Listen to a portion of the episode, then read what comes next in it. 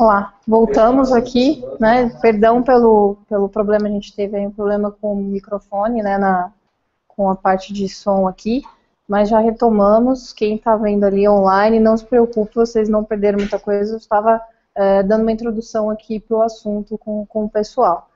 É, então vamos começar a palestra de hoje sobre aplicativos e redes sociais. É, a gente vai falar da questão de anonimato e responsabilidades, a parte jurídica é, o que está incluso, o que está implícito nos, nos, aplicativos quando a gente aceita o download, é, o que, que vincula o termo de uso de um aplicativo quando a gente aceita a instalação desse, desse programa no nosso dispositivo. Então, termos de uso são contratos e ao permitir o download de um aplicativo, de um software no seu dispositivo, você está é, firmando um contrato.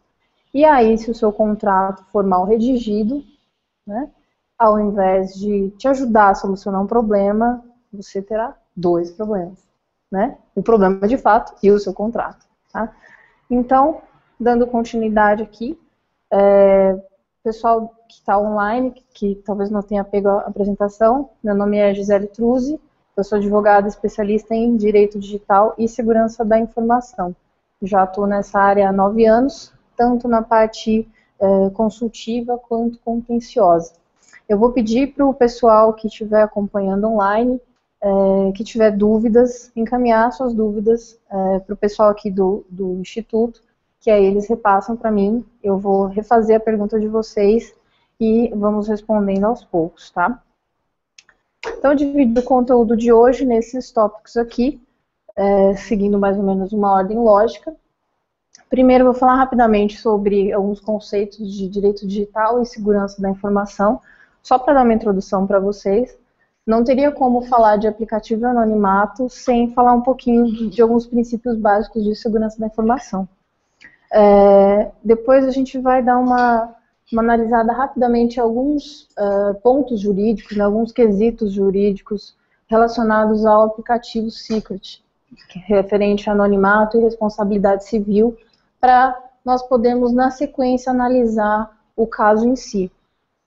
É, dando continuidade, vou falar sobre responsabilidade civil dos provedores, é, sobre provedores e guarda de dados, que mudou agora essa regra em relação ao marco civil, é, sobre propriamente o marco civil da internet, que impõe algumas responsabilidades aí, prazos de guardas diferenciados é, em relação aos dados que os provedores, tanto de serviços, aplicações, devem manter agora. Alguns questionamentos, que são uh, aqueles que foi, foram veiculados no material online, né, no, no folder, que até o, o Marcelo pediu para inserir esses questionamentos, quem teria responsabilidade na postagem, o desenvolvedor, o usuário. Alguns casos práticos uh, sobre redes sociais, que também tem a ver com aplicativos, casos práticos que foram parar nos tribunais, para que vocês possam, com esse embasamento jurídico inicial, conseguir contextualizar isso num caso prático real. E aí a gente parte para já para concluir, então a gente faz um, um, alguns minutos finais aqui de perguntas, de debates e bate-papo, ok? Então vamos lá, dando início aqui sobre direito digital muitas pessoas me perguntam, né, em que área você atua? Direito digital. Nossa, mas é novo, né? Não é tão novo assim. Eu, eu já atuo há nove anos nessa área. A internet no Brasil tem quanto tempo? Né? Eu já tenho, acho que uns 10 anos ou mais, né? Bem mais, né? Começou em 96, mais ou menos, né? É, e com isso, com a, a, internet, não só a internet, tecnologia em si, mas isso se solidificou com a internet. É, a parte tecnológica, o ambiente eletrônico, acabou empurrando o ser humano é, para novos tipos de relações sociais. E com isso, novos tipos de relações jurídicas. Então, com o surgimento de, dessas novas relações jurídicos sociais, nada mais natural que o direito também sofresse uma mudança. Então, o direito digital não é nada assim é, extraordinariamente novo.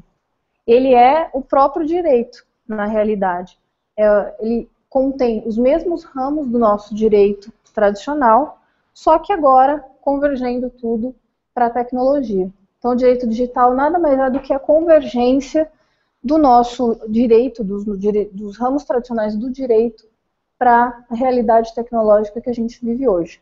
Então, a gente tem é, relacionamentos amorosos que começam na plataforma online, nós temos compras e vendas que correm no ambiente eletrônico.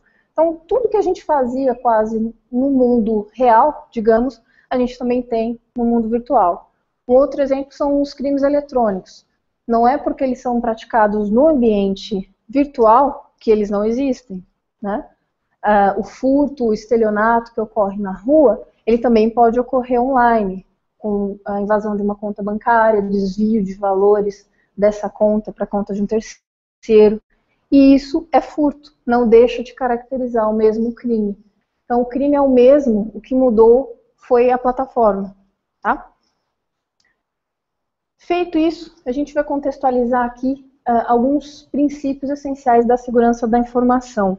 Falando de direito digital, segurança da informação, aplicativos, achei importante citar alguns princípios básicos de SI para vocês entenderem o, o, quanto nós precisamos de segurança da informação no desenvolvimento de aplicativos, ok? O primeiro princípio essencial da segurança da informação é a confidencialidade.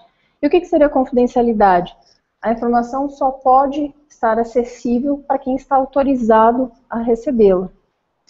Com base nisso, eu posso desenvolver documentos com classificações diferenciadas.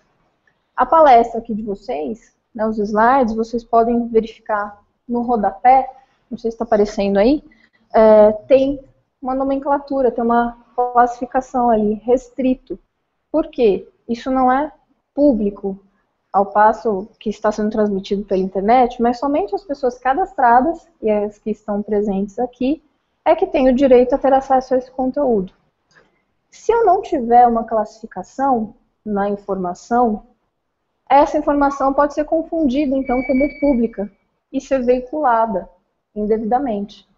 Quando eu tenho uma classificação em um documento, seja ele físico ou eletrônico, eu estou alertando o, o detentor daquela informação que ele deve se ater àquele tipo de classificação.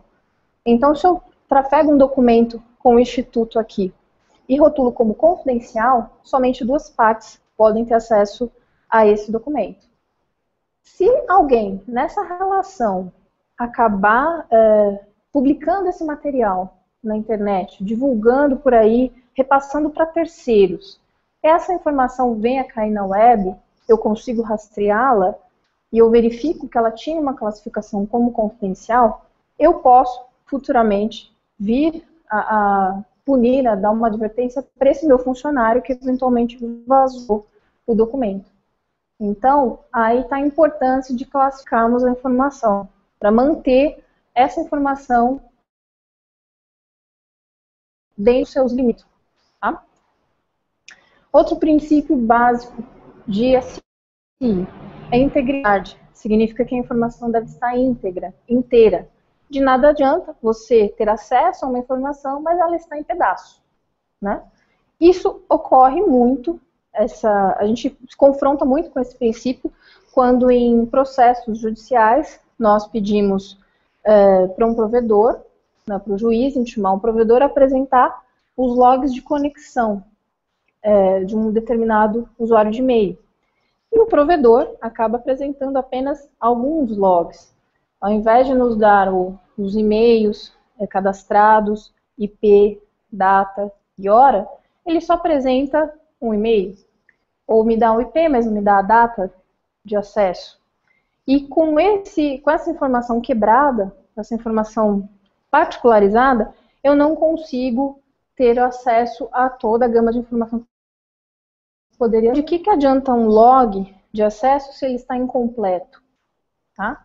E isso é muito importante é, no nosso dia a dia, seja no nosso trabalho, principalmente quando a gente fala de tecnologia. De que adianta vocês é, trabalharem remotamente, né, usando uma VPN, por exemplo, e você vai acessar o servidor da sua empresa, precisa de um documento específico numa pasta de um cliente, e quando você vai acessar esse relatório, ele só tem um pedaço. Um relatório de 50 páginas só tem uma. esse é uma, um exemplo prático da falta de integridade da informação. Tá? Outro princípio, a disponibilidade. A informação tem que estar disponível a quem está autorizado a acessá-la. Então, um exemplo de disponibilidade seria quando eu monto uma rede uh, em uma empresa, né, eu faço uma topologia de rede em uma empresa, eu não preciso necessariamente dar a todas as pastas para todas as pessoas. O estagiário do financeiro não precisa saber o que, que o diretor de criação tem na pasta dele. Né? É, o office boy da empresa, que eventualmente ele também não precisa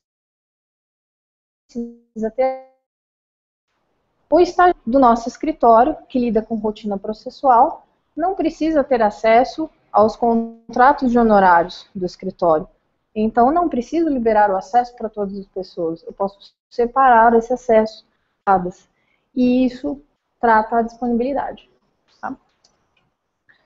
E outro item que é acrescentado por alguns autores da, da área é a legalidade, que a informação sempre deve estar em conformidade legal. Afinal de contas, de que adianta você ter a confidencialidade, disponibilidade, integridade, mas se a informação não está de acordo com a lei.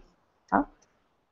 Então, feito isso, agora vou passar alguns para você se situar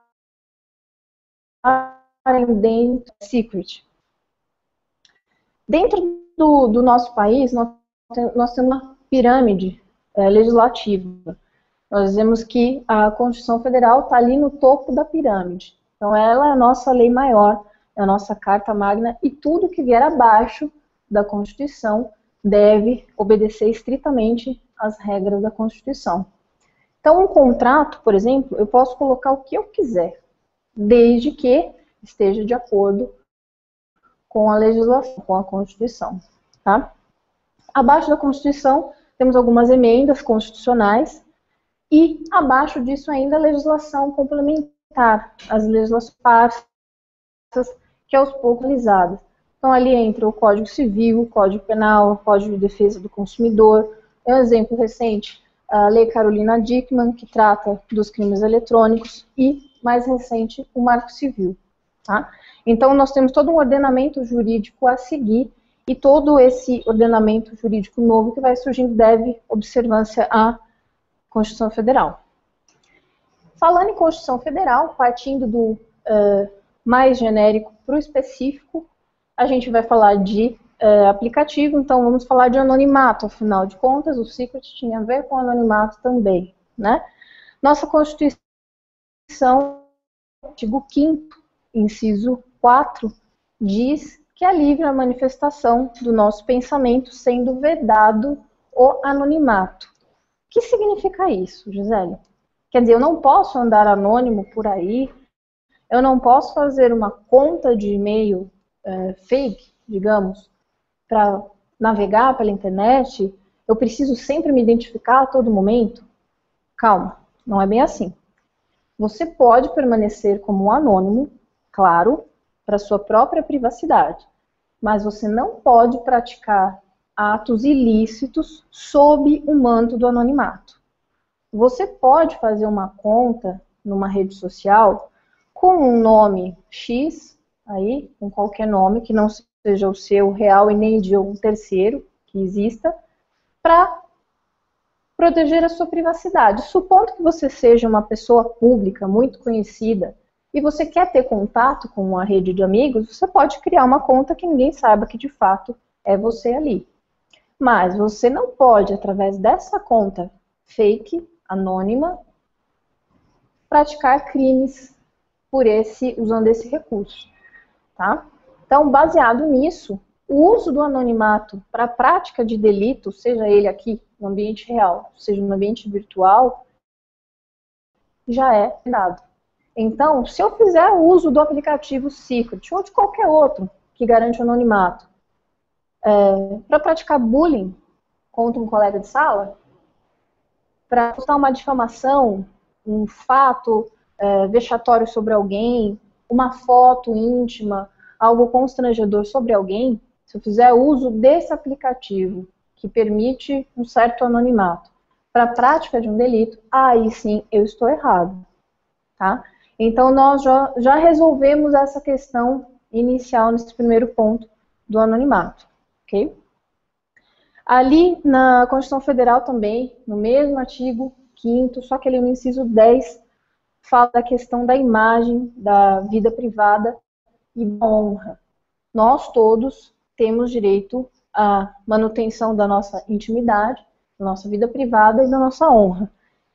Esse artigo, esse inciso 10, é o que nos permite vetar a, a tirada de uma foto ou a filmagem de um vídeo ou qualquer publicação que interfira no nosso direito de imagem.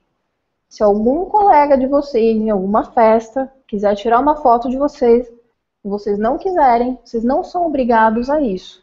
Então vocês podem no momento já falar, olha, de acordo com o artigo 5 inciso 10, leva cola ali, já no seu smartphone, eu não autorizo essa foto. Você vai ficar com fama de chato, né? Mas você pode usar desse argumento. Esse argumento você pode utilizar também para requerer que qualquer conteúdo seu, de respeito à sua imagem, seja excluído da internet. Tá? Qualquer colega que tenha é, postado uma foto ali constrangedora sua, você fala que veio uma advogada aqui falar para vocês de acordo com o artigo 5 inciso 10, ele deve retirar esse conteúdo da web. Isso é o que dá embasamento para a retirada de conteúdo publicado sem autorização, conteúdo pessoal tá? Então, com base nisso, já tenho dois argumentos jurídicos fortes contra a veiculação de difamação pelo aplicativo Secret, certo?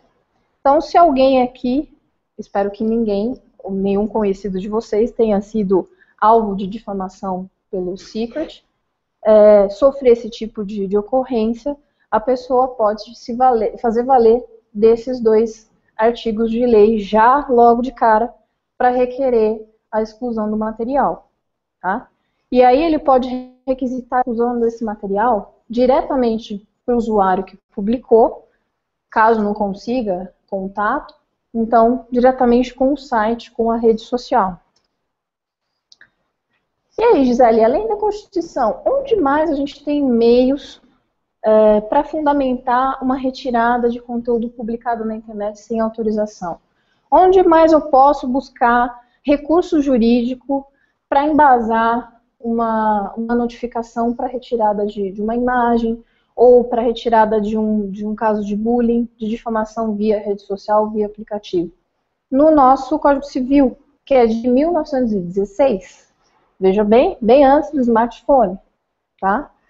No artigo 20 do nosso Código Civil, já dizia né, que, é, salvo se autorizadas, a divulgação de escritos, a transmissão da palavra a, ou a publicação, a exposição ou utilização da imagem de uma pessoa poderão ser proibidas, a seu requerimento e sem prejuízo da indenização que couber, se lhe atingirem a honra, a boa fama ou a respeitabilidade. Quer dizer, o Marcelo tirou uma foto minha aqui enquanto eu estou palestrando. Mas eu autorizei implicitamente quando eu permiti, ainda bem, né? Melhor não comprar briga com um advogado, né? É. Então, é, quando eu aceitei o convite para palestrar, já estava implícito esse marketing. Faz parte do marketing do Instituto também divulgar os seus eventos. Logo, já presumia eu que ele provavelmente tiraria uma foto minha um print da tela para divulgar nas redes sociais do Instituto. Tá? Casos é, de empresas e colaboradores que é, dão problema com frequência. A empresa tira foto dos seus colaboradores no ambiente de trabalho ou numa festa da empresa e publica nas redes sociais ou no próprio site da empresa. Dentro da relação empregado-empregador, é, é importante colocar uma cláusula no contrato de trabalho autorizando esse tipo de material, porque o empregado pode requisitar a, aquela a retirada daquela imagem na internet, ou ele pode não querer ser fotografado por razões pessoais, E aí, se não tiver uma cláusula, uma previsão no contrato de trabalho, isso pode trazer problemas para a empresa. Tá? É, casos de eventos, é importante deixar no, no, termo de uso de inscrição do evento, né, no termo de uso do site, ou num regulamento de inscrição de um evento, que a, aquele participante do evento, ao se inscrever, ele já autoriza a obtenção de imagens suas durante o evento, para veiculação uh, da própria empresa, do próprio evento. É importante a gente tratar a questão da imagem, do uso pessoal da imagem para fins comerciais nesse tipo de contrato, nesse tipo de termo de uso também. Tá? É, no Código Civil também, ali no artigo 21, na sequência, ele também menciona que a nossa uh, vida privada é inviolável, o que então também dá mais embasamento ainda para a gente requerer a retirada desse tipo de material ofensivo de sites, redes sociais ou qualquer aplicativo. Passando agora para a parte da responsabilidade civil. Um pouquinho de direito civil aqui para vocês entenderem a questão do desenvolvedor de software e a responsabilização legal. Eu vou é, pontuar de maneira bem é, tranquila para é, pessoas não da área do direito, tá? então vai ser uma abordagem para leigos. Então não vou falar juridiquês e é, fiz de uma maneira bem compreensiva para que vocês que são da área de TI, da área de criação, né, da, da área educacional, compreendessem. Então, se tiver colegas do jurídico assistindo, não pensem que ah, eu não vou falar disso ou daquilo, porque o público não é jurídico, tá? Então, vamos lá. A atividade civil, nós temos basicamente dois tipos, a contratual e a extracontratual. A extracontratual, ela vem de uma relação que não tem vínculo com um contrato, não tem vínculo com uma obrigação. Ela surge do, do acaso, das relações sociais. Então, aí ela se divide em dois tipos, a objetiva e a subjetiva. A responsabilidade objetiva, ela não depende de culpa. Ela surge simplesmente de um fato jurídico, de um dano, e aí sim nasce a responsabilidade, o dever de indenizar. É o que a gente chama de teoria do risco. Como que eu posso visualizar isso? A responsabilidade civil objetiva ela não precisa saber quem foi o responsável por aquele dano. Eu tenho o fato danoso, eu tenho que indenizar. Um exemplo fácil. As, contrato de uh, transporte aéreo. Uh, as companhias aéreas em geral. O contrato que nós temos com as companhias aéreas ao comprar um, um bilhete de passagem, ele é, um, é uma atividade de risco. A aviação, né? É uma atividade de risco. Então, toda e qualquer responsabilidade, qualquer evento danoso que surgir dentro dessa atividade de risco, a companhia tem o dever de indenizar, tá? Então, pode ser um fato, um ilícito, ou pode até ser aí, nesse caso, que veio de um contrato, que seria o contrato de transporte aéreo. Sendo assim, se vocês tiverem a bagagem sua bagagem veio é, violada ou foi parar num outro país, e a companhia aérea vier falar que ela não é responsável porque quem fazia o transporte era uma empresa terceirizada, isso não cola, tá? Porque quando você está ali no guichê da companhia aérea, você está entregando a sua bagagem para aquela companhia. É, é, é, o logo da companhia que você está vendo na sua cara. Então, é ela que tem a responsabilidade de te devolver a bagagem íntegra de volta. Então, como a atividade da aviação é uma atividade de risco, qualquer fato danoso que surja nessa relação, mesmo que seja extracontratual, eles têm que indenizar. Tá? Outro exemplo é, fácil que eu uso é num caso de transporte de lixo, o caminhão da prefeitura bate no seu carro. Você uh, vai processar quem? A prefeitura. Se tiver lá o logo da prefeitura no caminhão, quem bateu no seu carro? A prefeitura. Foi o motorista da prefeitura. Ok, mas você não vai atrás do motorista da prefeitura. Você vai atrás da prefeitura, do estado. Aí a prefeitura vai falar que não foi ela que fez o transporte, foi a companhia X. Não interessa. Quem você viu o logo? De quem você viu o logo no, no caminhão? Da prefeitura? Então, memorizem essa ideia, que ela geralmente sempre funciona. Então, a responsabilidade ali de indenizar é a prefeitura. Teve o fato danoso, a batida, o dano no seu veículo? Sim. Quem bateu? A prefeitura. Então, fato danoso, surge o dever de indenizar. Aí a prefeitura que vá atrás do motorista para apurar o que ocorreu, se ele teve responsabilidade ou não. Aí ela vai exercer o seu direito de regresso. Tá? Quando a gente fala de provedor de internet, seja provedor de conexão, provedor de hospedagem, provedor de e-mail, provedor de conteúdo, nós não podemos vinculá-los a esse tipo de responsabilidade, a responsabilidade objetiva. Por quê? Porque a provisão de serviços de internet não é atividade de risco, tá?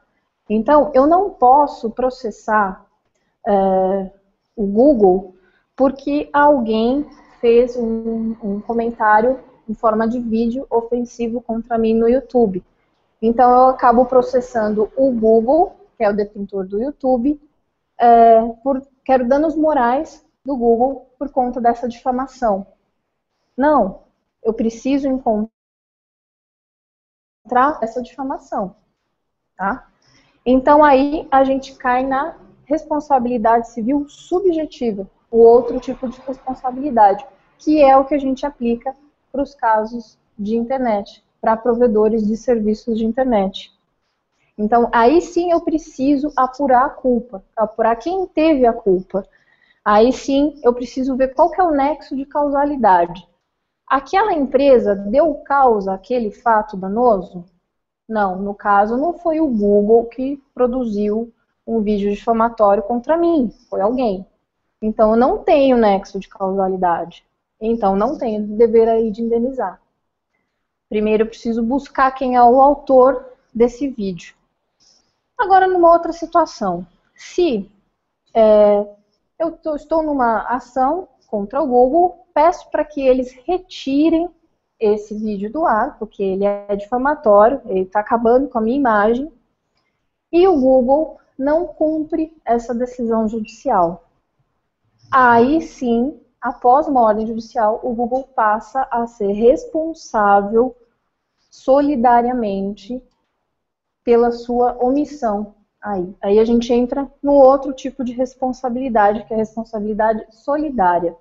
Então, que ela surge no momento em que terceiro é o responsável por aquele ato e ele acaba não sendo identificado, e então aquele é, corresponsável ele passa a figurar ali como autor da situação. Então, se um usuário do YouTube coloca um vídeo difamatório contra vocês, é, vocês requereram via processo judicial para que o YouTube identifique esse usuário e exclua esse vídeo, sob pena de incorrer em responsabilidade civil né, e pagar a indenização pelos danos morais, e aí o YouTube não exclui o vídeo, aí sim vocês podem tentar obter uma indenização por conta dessa omissão. Aí sim, a omissão vai é, fazer surgir a responsabilidade. Aí vai surgir o dever de indenizar por conta da omissão. Uma vez que ele foi intimado judicialmente a cumprir aquela determinação e não cumpriu, ele passa a ser corresponsável. Tá? Essa foi uma questão que mudou muito na prática com o Marco Civil. Antigamente, antes do Marco Civil, uh, os responsáveis pelos serviços de internet, os provedores, os sites em geral, eles podiam ser responsabilizados solidariamente antes de um processo judicial. Então, o que, que nós, advogados, fazíamos? A gente encaminhava uma notificação extrajudicial pedindo para que eles excluíssem aquele conteúdo difamatório e armazenasse essa prova eletrônica, guardasse os dados, porque a gente iria solicitar esses dados sigilosos em juízo. Aí sim, se eles não atendessem nosso pedido extrajudicial, amigável, não excluíssem aquele conteúdo difamatório, aí eles se tornavam responsáveis. Mas essa responsabilidade que surgia de uma notificação extrajudicial, uma carta formal, acabou. Então, hoje, nós advogados podemos mandar quantas notificações extrajudiciais nós quisermos, que se o site não quiser cumprir, ele não vai cumprir. E o conteúdo vai ficar lá online, gerando ainda uma maior difamação para a pessoa. Ele só se torna obrigado a cumprir a responsabilidade dele só começa a contar a partir do momento que tiver uma decisão judicial.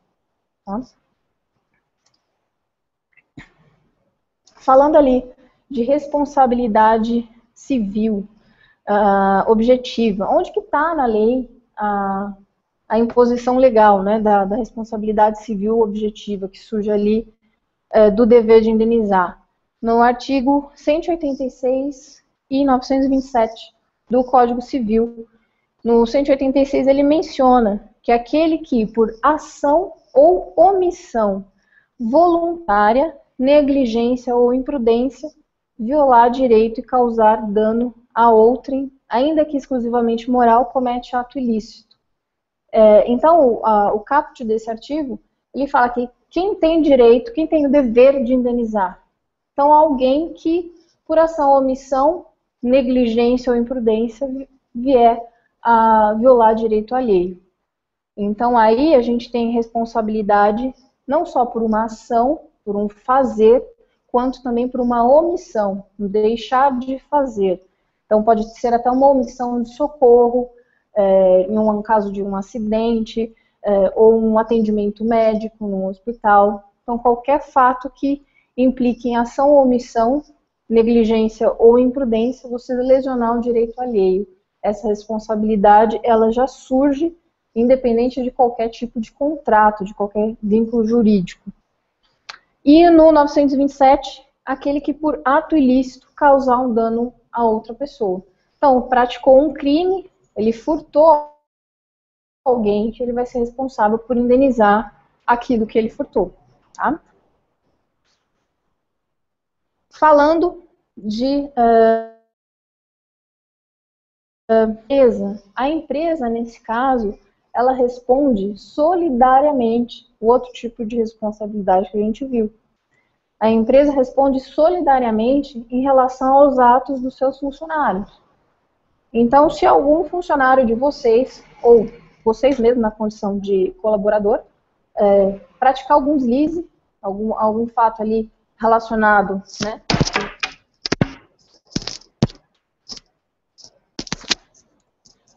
Praticar algum fato relacionado à omissão, negligência, imprudência na, nas suas atividades, vocês podem é, gerar para a empresa um dever de indenizar. Então, uma falha grave dentro das suas funções, é, a empresa pode é, ressarcir o cliente, no caso, e aí depois exercer o direito de regresso contra vocês. Então, o artigo que dá esse embasamento, um exemplo desse embasamento, é o 1016, no Código Civil, que fala da responsabilidade solidária dos administradores. Eles respondem, os administradores, eles respondem solidariamente perante terceiros é, na, em relação às suas funções quanto à empresa. Tá? Ah, eu tinha colocado aqui um exemplo, voltei nesse slide, para citar o caso de agência de publicidade, já que a gente tem um colega da área de publicidade aqui também. É, é um caso que chegou até mim e a empresa caiu exatamente nesse problema né, da responsabilidade civil da empresa pela é, imprudência, talvez, de um funcionário. O que ocorreu nesse caso? É, um fotógrafo é, ornitólogo, também especializado em passarinhos, ele era biólogo e fotógrafo, é, tirou umas fotos de, de uns passarinhos na, na Mata Atlântica e ele vendia essas fotos para uma publicação destinada a, ao ensino médio. Um belo dia, ele passou na frente de um, uma empresa de ecoturismo e viu as suas fotos ali no banner na entrada dessa agência. Como assim? Né? E aí, o que aconteceu? Qual veio o fato atrás disso? É, essa empresa de ecoturismo contratou uma agência é, para fazer toda a identidade visual da, da empresa. E então a agência fez logo, cartazes, folders, esses banners para exposição, né, aqueles banners grandes para exposição em distantes, com base nessa foto. Diz a lenda que o estagiário lá da criação é, recebeu o job, jogou lá alguns termos de busca na internet, achou no Google, pensou, tá no Google, eu posso usar né? Coisa que muita gente pensa. Tá na internet. De quem que é? Do mundo, né? Ele achou essa imagem na web, vetorizou a imagem, né? Transformou graficamente a imagem, fez então o que a gente chama de obra derivada. Ele alterou a obra original. Isso é uma violação de direito autoral. E mostrou para o chefe. O chefe adorou, achou bacana, tem a ver com, com a atividade do cliente, vamos, vamos usar, vamos fazer. E assim produziu todo o material de identidade visual, todo o material gráfico dessa empresa de ecoturismo. E aí, coincidentemente, o fotógrafo, autor da imagem, passou na frente dessa empresa de ecoturismo e viu as fotos né, modificadas. E lógico que ele foi louco da vida ali, tentar entendeu por que, que a foto dele estava lá, sendo que ele nem sequer foi indagado sobre o uso dessa foto, ninguém comprou a foto. E a agência de ecoturismo não estava entendendo nada, porque pagou é, para uma agência específica né, na área de, de publicidade e mídia para desenvolver esse material. Então gerou uma situação muito chata para as partes ali, e no final das contas, a agência de, de, ecoturismo fez um acordo na faixa de 15 mil reais, na época, esse caso tem uns 5 anos, é, para poder usar a foto do fotógrafo, porque já ela estava identificada no mercado com essa imagem. Então vejam só o que uma imagem que é extraída da web e a pessoa não observa a questão dos direitos autorais, não entra em contato com o detentor dos direitos autorais, vejam só o problema que pode causar. Tá? Com certeza a agência perdeu a conta. Exato. Eu tive uma cliente, é uma senhora que mora em Olambra, é, e ela de repente começou a receber telefonemas da, das suas amigas perguntando se ela estava é, tomando a carreira de modelo aos 60 anos. Ela não entendeu nada. Então as amigas mandaram um exemplar, uma revista de uma grande companhia aérea, e ela se viu estampada no miolo da revista, numa matéria sobre a cidade de Olambra. Quem não conhece, né, Olambra tem uma, uma colonização típica, né, holandesa, europeia, tem umas casinhas coloridas e tal, toda uma arquitetura no estilo colonial europeu. E uh, era uma foto grande, uma foto de duas páginas inteiras, com as casinhas coloridas de Olambra no fundo, e ela andando de bicicleta na frente das casas. Ela disse que não percebeu o fotógrafo usando, nem, não viu ninguém né, tirando foto, e na realidade, depois a gente foi saber, ele estava usando uma, uma teleobjetiva muito grande, então ele tirou a foto de fato na, na malandragem, como a gente diz, né? Não pediu autorização para ela, e essa imagem foi vendida para a agência que faz a revista dessa companhia aérea. Companhia aérea internacional. E a revista tem a veiculação né, mundial. É uma tiragem, é, nós consultamos mais de 150 mil exemplares na época. Então, a minha cliente estava estampada em mais de 150 mil exemplares da revista que circulava em dois idiomas, mínimo, né? E ela não foi é, questionada sobre o uso dessa imagem. Ela não gostou e ela queria, a todo custo, resolver esse caso judicialmente. E ela deixou claro para mim que não, a questão não era o dinheiro, a questão era fazê-lo sentir na pele que isso era uma coisa básica, né, implícita aí para qualquer agência de publicidade, eles deixaram passar batido. Eu tentando fazer um acordo, né, antes de entrar com qualquer ação, tentando fazer um acordo, é, a agência logo de cara me ofereceu 3 mil reais como um acerto com a cliente, e eu falei para ela, falei, calma, melhor a senhora esperar um pouco. Eu vou descobrir quanto custa um anúncio de duas páginas inteiras nessa revista. E no site dessa companhia aérea tem isso, né? Tem a, a tabela de preços. E custava 20 mil reais. Eu falei, calma, vamos tentar levantar um valor melhor para a senhora, né? No final das contas, né, papo vai, papo vem, minha cliente conseguiu levar 8 mil em parcelas ali mensais por um bom tempo. Mas de 3 foi para 8, já melhorou, e eu tenho certeza que essa agência agora nunca mais vai esquecer de um termo de autorização de uso de imagem, né? Porque também correria o risco de perder a conta, talvez seja o cliente maior deles lá, né? Então vejam só um termo de autorização de imagem, o problema que gera. É, que é essa, é essa conta, né? Essa conta, o valor do anúncio multiplicado pelo número de exemplares. Quando a gente fala de direitos autorais, é essa, é esse o raciocínio que nós fazemos, né? O valor daquele produto vezes o número de exemplares, vezes o número de vezes em que foi feito o download, para aí você consegue contabilizar. Tá? Então, gera às vezes um, um número astronômico mesmo. Não, brincadeira, porque um fundo econômico, né? Por exemplo, se ele tivesse utilizado uma imagem no campo da vida, uma coisa não, com as crianças que estão usando muito Instagram, etc., Facebook, se elas utilizam aquilo que elas encontram na internet, né? sem é, visar lucro. Tá na realidade, não poderia ser utilizado sem mencionar a fonte, pelo menos. É o caso do Pinterest. É, eu já vi muito conteúdo no Pinterest, né, que as pessoas repostam aquilo é, e não menciona a fonte. O Tumblr também. Então, por mais que você obtenha um conteúdo, você não sabe exatamente quem é o autor ou de onde surgiu, pelo menos copiar o link e mencionar, você já é, sai um pouco da esfera aí da responsabilidade responsabilidade. Porque no momento em que você se apropria de um material que você encontrou na internet, não menciona qual foi a origem e posta isso num, num canal particular, você está querendo dizer que aquele material é seu. Você está se apropriando daquele material. Então, por isso que é extremamente importante copiar o link da fonte.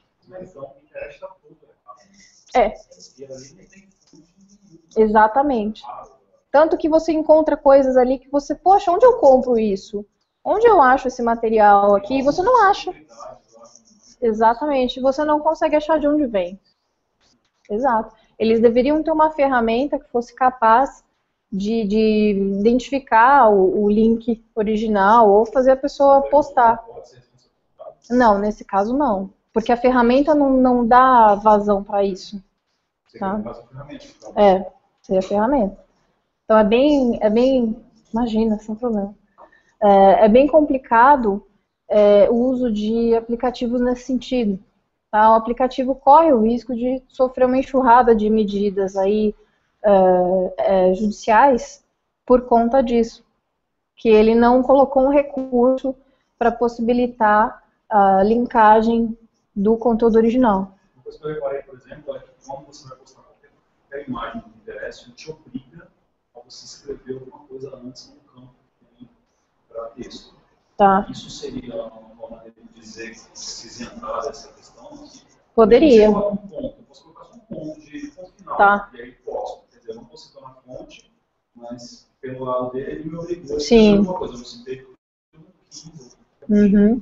Isso, esse raciocínio está correto, de, do, do Pinterest, do, da, do aplicativo, é, abrir um campo para o usuário inserir ali, fazer uma menção. Nesse momento, a partir do momento em que ele abre um campo específico para o usuário mencionar algo, aí ele já sai um bocado da esfera da responsabilidade, porque o usuário que postou aquele material e não mencionou quando ele teve essa oportunidade. Se o Pinterest não abrisse esse campo para o usuário inserir alguma menção, aí sim poderia dar maior problema. Instagram não. Tanto que você pode dar um print na postagem de alguém, né, e aí é, colocá-la novamente e não mencionar de onde veio. O Instagram não faz nem link, né? Não dá nem, nem para editar depois também a, a postagem. É, então, civil dos provedores, é, mais especificamente dos provedores de aplicações. Não vou falar dos provedores de hospedagem nem de conteúdo, vou falar mais de aplicação, que são relacionados a basicamente todos os serviços web que a gente usa. Rede social, webmail, é, portal de notícias. Então, qualquer serviço que você precise de uma, uma conta para se logar e usufruir daquele site, a gente pode considerar uma definição básica de aplicações. Tá? Com uh, o Marco Civil, nós temos aí como as principais responsabilidades dos provedores de aplicações duas coisas: garantir a identificação do seu usuário e armazenar os dados de conexão, IP, data e horário. Armazenar por quanto tempo, Gisele? Aí temos um problema é, que vai virar uma disputa jurídica aí entre o que a nossa jurisprudência já vinha decidindo e o Marco Civil. Nossa jurisprudência dizia três anos. O Comitê Gestor da Internet no Brasil também menciona na, numa recomendação três anos. É, temos esses dois casos que eu mencionei aqui no, no slide, né, são dois recursos especiais que tramitaram no STJ. É, o STJ definiu também como três anos. Então a gente tem essa ideia de três anos é o prazo que deve ser armazenado os dados de conexão. Só que o Marco Civil encurtou esse prazo para provedores de aplicação. Ele diferencia provedor de hospedagem de provedor de aplicação. E determina que os provedores de aplicações armazenem por seis meses. De seis meses para três anos, temos um prazo aí considerável. Tá? Qual o problema uh, legal disso? Qual a implicação jurídica disso? Eu vou citar, exemplificar alguns prazos judiciais que a gente tem. Um prazo para você na esfera criminal, um prazo para você dar entrada numa medida penal contra alguém. Um sujeito que tenha praticado um crime contra a honra contra você e você resolve ingressar com uma ação contra ele. A partir do momento que você descobre a identidade dessa pessoa, você tem seis meses para mover essa ação. Então já deu o prazo aí que o nosso Marco Civil está impondo. Prazo na esfera civil para você ingressar com uma ação de indenização por danos morais e materiais são três anos. Vocês sabem que o nosso judiciário é super rápido, né? Só que não, né? Então, nosso judiciário não é muito rapidinho. Às vezes eu tenho casos, eu tenho processos que podem durar seis meses, pode durar um ano, dois anos. Dependendo da sua disputa judicial, está tramitando um processo aí e você não conseguiu uh, se munir de todas as provas aí essenciais em seis meses para ingressar com essa ação. Né? Seis meses é o prazo que o provedor vai armazenar esses dados. Supondo aí passou de seis meses, você vai ingressar com a ação e você tem três anos para entrar com essa ação. Só que o prazo para o provedor armazenar os dados são seis meses. E aí você corre o risco de bater na porta lá do provedor e ele falar: Poxa, já foi. Não tem como pedir isso antes de Você pode. Você pode, por uma notificação extrajudicial, ou até por uma ordem judicial mesmo, uma ação específica para isso. Tá? Mas aí é mais uma medida judicial. Coisa que é uma questão de prazo que o Marco Civil poderia ter observado melhor. Tá? Quando a gente fala de dados de conexão, IP, data, hora, e o, o fuso horário, né, que está atrelado à, à hora aí, eu não estou dizendo dados sigilosos, tá? Eu não estou, é, melhor formulando a frase, eu não estou dizendo em relação à privacidade. Quando eu preciso saber o IP, a data e o horário de uma conexão, eu não entro na esfera da privacidade, porque eu não estou vendo conteúdo que o usuário está trafegando. Eu só pedi para que o provedor me informe quem acessou, né, os dados de conexão do indivíduo que acessou aquele e-mail naquele dia, naquele horário. E o provedor de conexão vai ter que me informar. Eu não estou pedindo para o provedor qual é o conteúdo dessa mensagem. tá? Para vocês é, conseguirem visualizar, alguém tem um pedacinho de papel? Uma... Eu, dando umas aulas, eu... É, papel é difícil achar hoje em dia, né? Todo mundo vem com o tablet, né, para as aulas. Eu desenvolvi um, um método didático super tecnológico, caneta e papel, para explicar para os alunos qual a diferença entre dados de conexão e dados de tráfego, tá? Então pensem que aqui, deixa eu só desenhar aqui. Quem está online, pensem que isso é um envelope. Aqui vai um selinho para fulano de tal. Vou usar o seu nome, Marcelo, né? Vou mandar uma carta para o Marcelo e remetente aqui vai ser a Gisele. Então, eu coloquei aqui o conteúdo da minha carta, selei, lacrei o envelope e postei no correio. Que, que eu estou vendo do lado de fora? Nome do Marcelo, o endereço. Sem endereço, esse envelope vai chegar para o Marcelo? Não. Do outro lado aqui, o que, que eu estou vendo? O meu nome e o meu endereço. Sem isso, o correio também não vai aceitar, né? Eu não estou vendo nenhum conteúdo. Ah, mas se você colocar na luz, né? Se você passar no, na, no vapor de água e descolar, não estou usando de recursos antiéticos para saber o material disso. Eu penso que esse, ah, esse envelope está lacrado. Então, isso está dizendo que o Marcelo está nesse local. Então, o Marcelo está nesse lugar aqui. O correio vai ver esse endereço, o porteiro do prédio dele vai ver esse endereço, o vizinho, que eventualmente ver essa carta ali no, no tapetinho da, da porta. O que, que eu sei do Marcelo com esse endereço? Só isso. Só tenho informação de endereço. Quando eu passo num prédio comercial em São Paulo, pelo menos em qualquer cidade por aí, eu preciso dar o meu RG. Né? Muitas vezes a gente tem que entregar o RG para o funcionário cadastrar, tirar uma foto. Seu RG fala quem é você, seu pai, sua mãe, te dá um número, não é? O que, que eu sei de você além disso? Mais nada. Eu preciso de uma engenharia social para saber mais coisas só com aquele dado. Então, com essa informação, eu só sei disso. Então, aonde que eu violei a sua privacidade? Sabendo só onde você está. Nada, né? Agora, se eu abrir esse envelope e obter o conteúdo, aí sim eu violei a privacidade do Marcelo. Pratiquei o crime de violação de correspondência. Aí sim ele pode me processar. O que, que uh, os dados de conexão te dão? Aonde você está na internet. Então, é essa analogia. Os dados de conexão, IP, data, hora, eles são equiparados, né, são equivalentes para recurso didático aqui para vocês entenderem, ao endereçamento num envelope físico. Eles só te apontam para sua localização na web. Eles não dizem quem você é, o que você fez, o que você falou, qual conteúdo você baixou. Isso são dados de tráfego. O conteúdo da informação é o que está dentro do envelope o conteúdo do e-mail, o conteúdo que o Marcelo fez o download para o seu computador, aí sim, isso é sigiloso.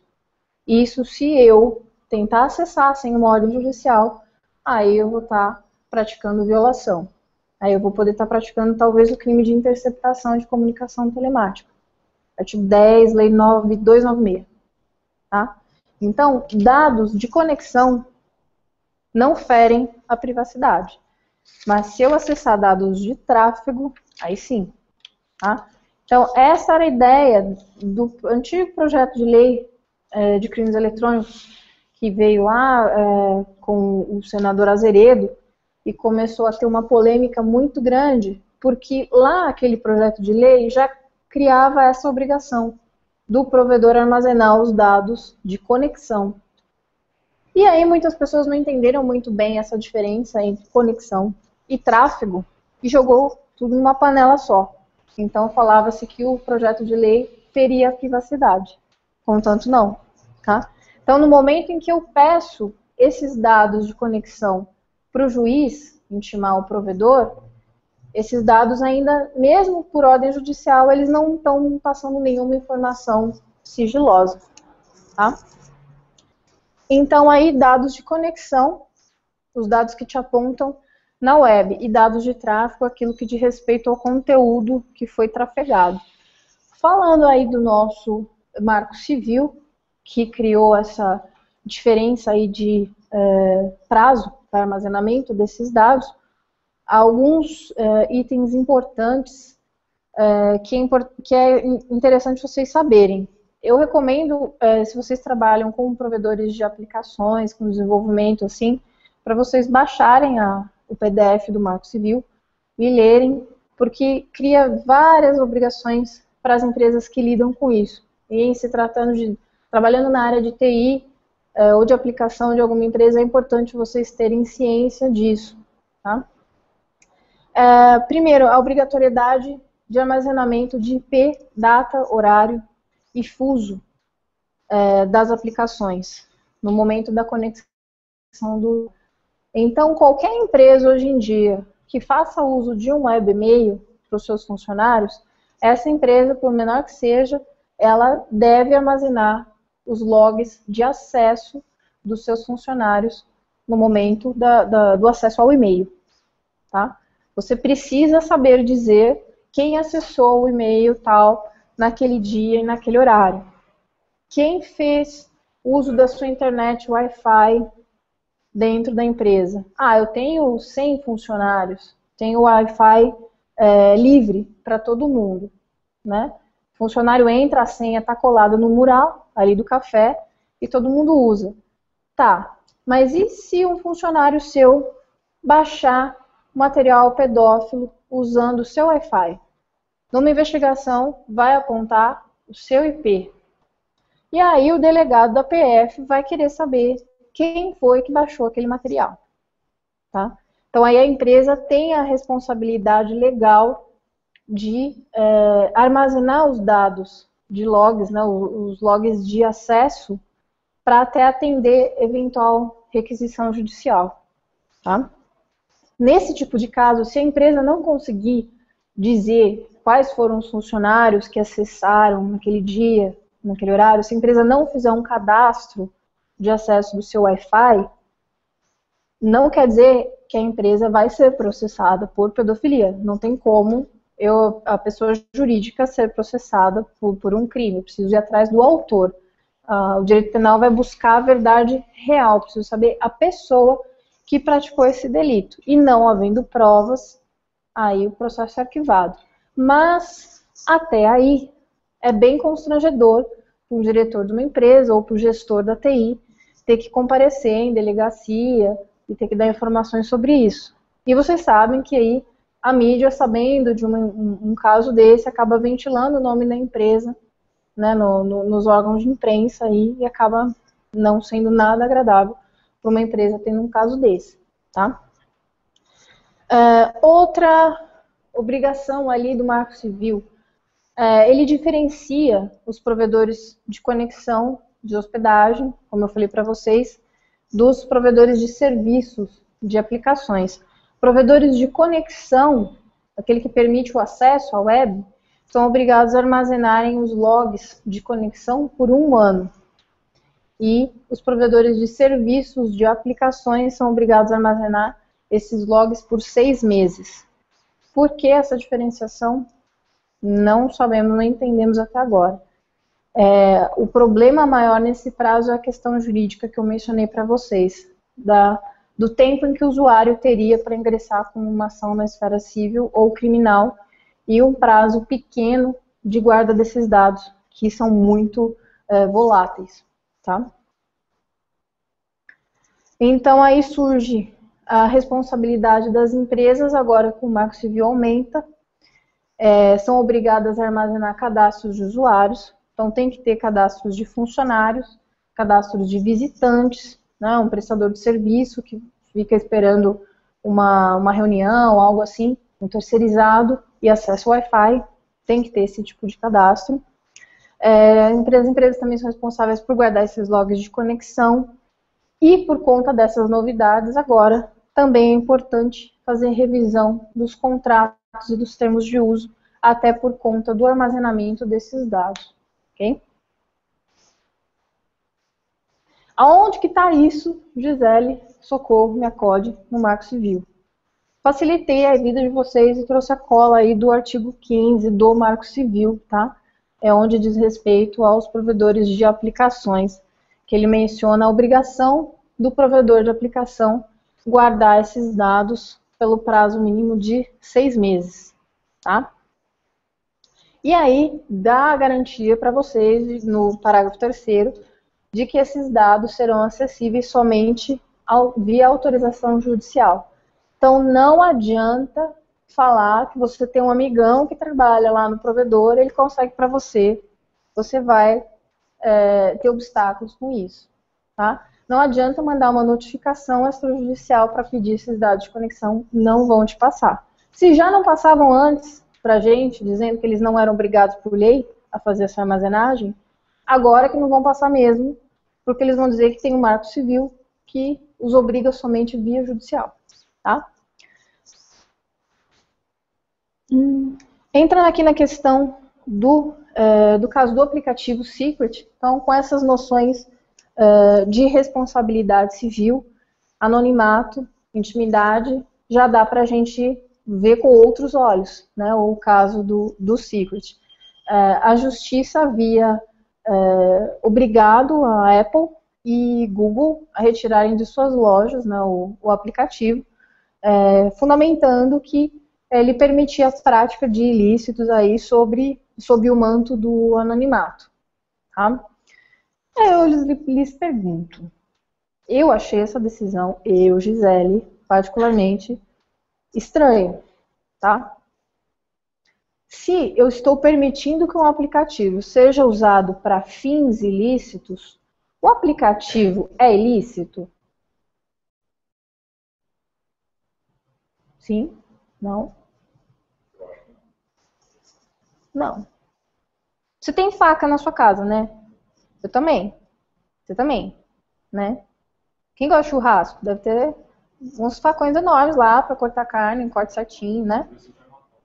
Então, nem por isso sair matando aquele vizinho que fica tocando música, né, às sete da manhã na sua cabeça ali, né? Será que vão processar a Tramontina? Porque a Tramontina faz faca? E a Taurus, que faz revólver?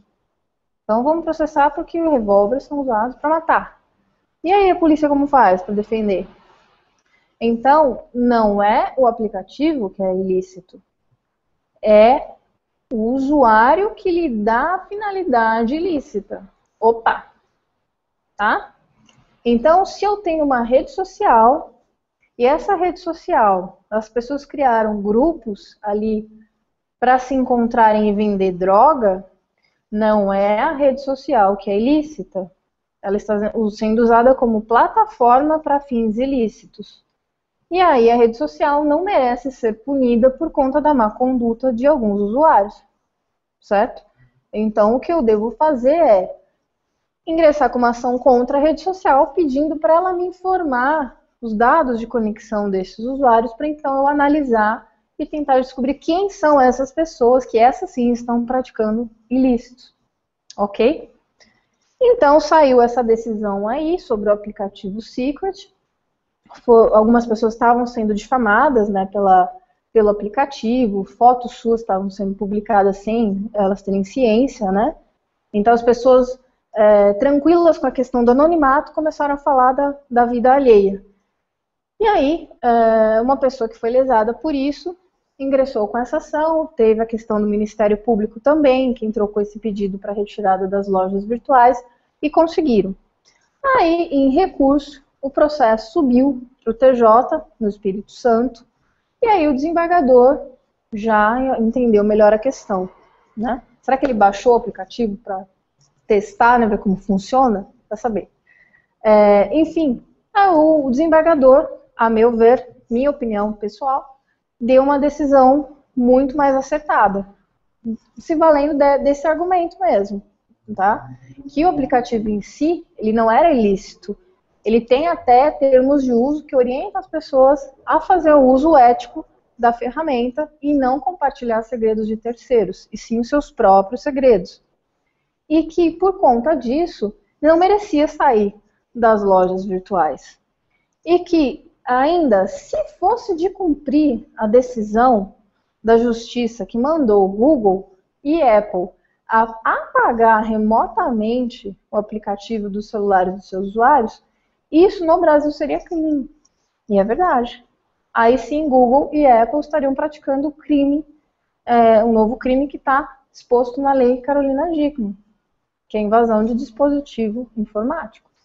Tá? Então, em recurso, os desembargadores mudaram a sentença, reformaram integralmente a sentença e liberaram o aplicativo na loja novamente.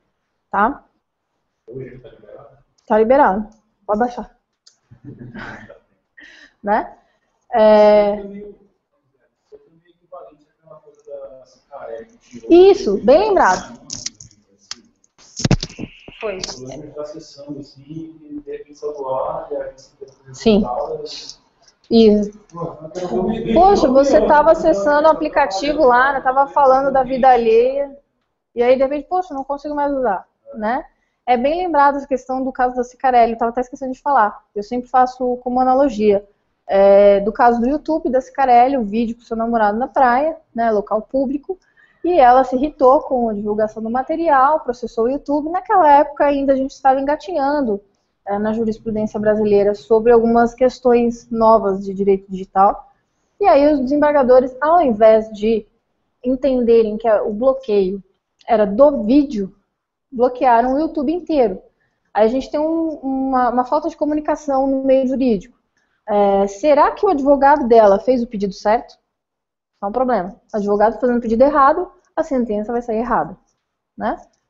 É, outro ponto, será que o juiz, o desembargador, entendeu a questão? Entendeu que era o vídeo, não era o servidor? Né? Terceiro, a pessoa que executou o comando lá no servidor YouTube, será que ele entendeu a sentença? Complicado, tá? Então, quando você vai fazer um pedido em casos relacionados ao direito digital, por isso que eu falo, não vai na porta do primeiro especialista que pendurou um diploma de um curso de extensão e está se divulgando como especialista em direito digital sem ter prática alguma. Às vezes as pessoas não tem a prática necessária que a gente precisa muito nesse meio, porque no direito, teoria é uma e a prática é bem diferente.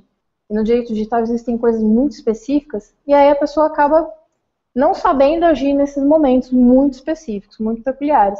E aí sai uma sentença dessa, um pedido meio duvidoso, gera um problema muito maior. Que o caso da Cicarelli foi exatamente isso. Ao invés de bloquear a linha do código do vídeo, bloqueou o seu servidor inteiro. Isso trouxe uma antipatia da imagem absurda. Sim. Sim. É, a, a questão do vídeo trouxe um, uma, uma, reputação negativa muito maior para ela. Né? É, exato, ela ficou sendo culpada, exatamente. Às vezes, se ela não tivesse dado é, preocupação para a questão do vídeo, tivesse ignorado, como algumas celebridades já fizeram com esse tipo de material, teria passado por cima tá? Então, a questão do, do secret, alguns pontos que a gente tem aí para analisar, é, depois dessa briga judicial, é que, na realidade, não existe um anonimato efetivo, completo, não tem um anonimato total. É o que eu falo hoje em dia, quando eu dou, dou alguma aula ou palestra. Você quer anonimato na internet? Então desliga o cabo azul, põe no modo avião, desliga o roteador, não existe anonimato garantido na internet.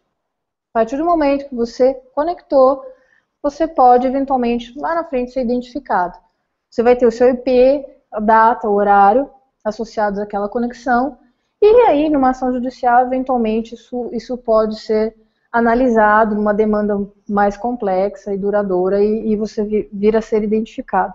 Então, por mais é, é, anônimo, entre aspas, que o aplicativo seja, que a, o marketing dele fale isso, não é 100% anônimo.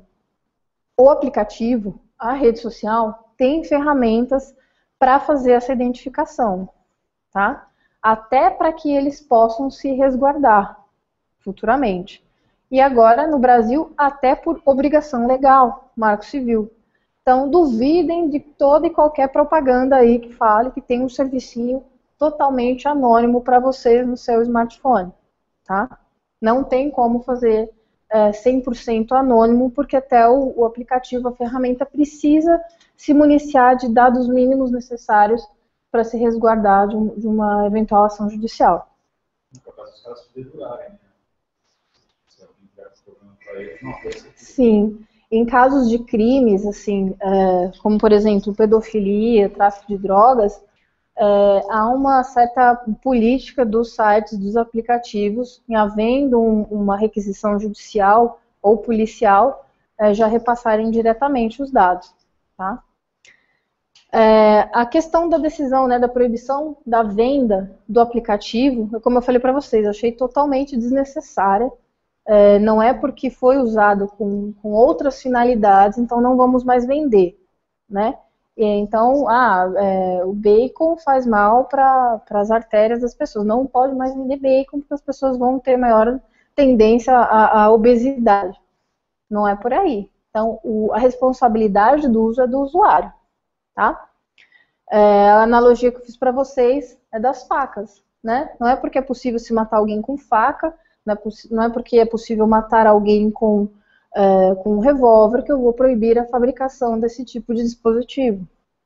A, a finalidade que é dada ao aparelho é por conta do usuário. Ah, o exemplo também, é, que até comentei com o Marcelo, seria do e-mail. Eu posso usar o meu e-mail para uma difamação, né? usar o um e-mail para mandar uma mensagem difamatória para N pessoas. Então, eu deveria proibir o uso do e-mail não dá, né? Só por pensar na potencialidade desse ilícito, não dá. É, os próprios termos de uso desse aplicativo, eles orientam o usuário para um uso mais ético e também vedam o uso para é, fins ilícitos. É, seria uma violação do termo de uso você usar já o aplicativo para finalidades ilícitas. E a questão do apagamento do aplicativo via acesso remoto pelo Google e pela Apple seria no Brasil um próprio crime, o crime de invasão de dispositivo informático, tá? no 154A do nosso Código Penal. Seria invadir dispositivo informático alheio, violando um mecanismo de segurança para obter uma informação que está ali naquele dispositivo. Tá? Então, a, a, Google ou a Apple estariam tendo acesso ao seu celular, é, quebrando a senha, né? Porque eles não digitariam a senha ali no seu teclado, seria internamente, e estariam apagando um conteúdo. Imagina só então, né, qual que é a segurança que você tem de que os dados que estão no seu aparelho, eles também não estão é, monitorando, tá? E é, esse tipo de crime, eu até coloquei aqui um, um slide para explicar melhor para vocês, por conta da, da importância que é, passou até hoje em dia a gente colocar no mínimo senha em todos os nossos dispositivos eletrônicos. Porque o crime desse artigo é exatamente invadir o dispositivo mediante uh, violação indevida.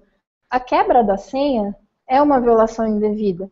Se eu quebrar a senha por força bruta, ou por engenharia social, ficar de olho na, nas informações da pessoa e fazer um jogo de informações, né?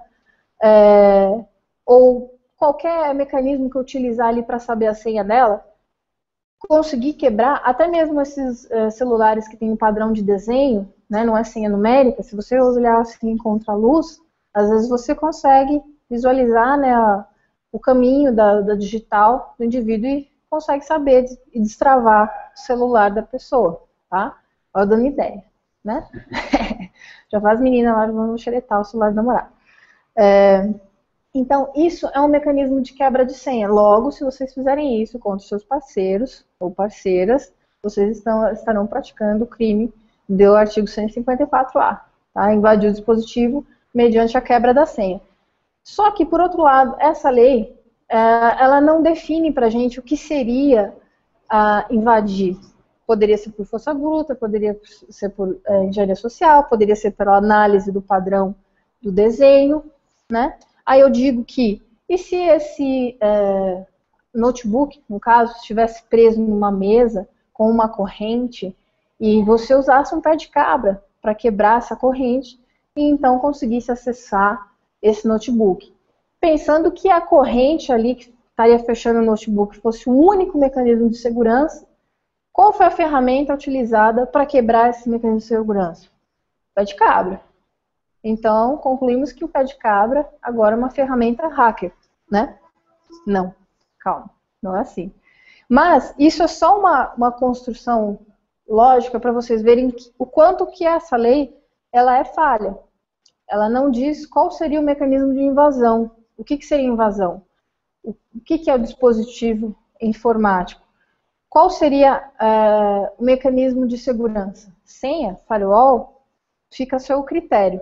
Então, municiem-se aí de todos os mecanismos de segurança possíveis que vocês tenham, porque caso o seu celular seja é, obtido ali por terceiro e você não tenha colocado no mínimo uma senha de travamento da tela e a pessoa acessar e obter ali as suas informações, não é o crime do 154 lá tá? Não configura esse crime. Então, ter a quebra da senha é o primeiro requisito para a prática desse crime, ok? É, e falando nessa, nessa lei, ela criou, na realidade, na prática, dois novos é, crimes para o nosso mundo aqui.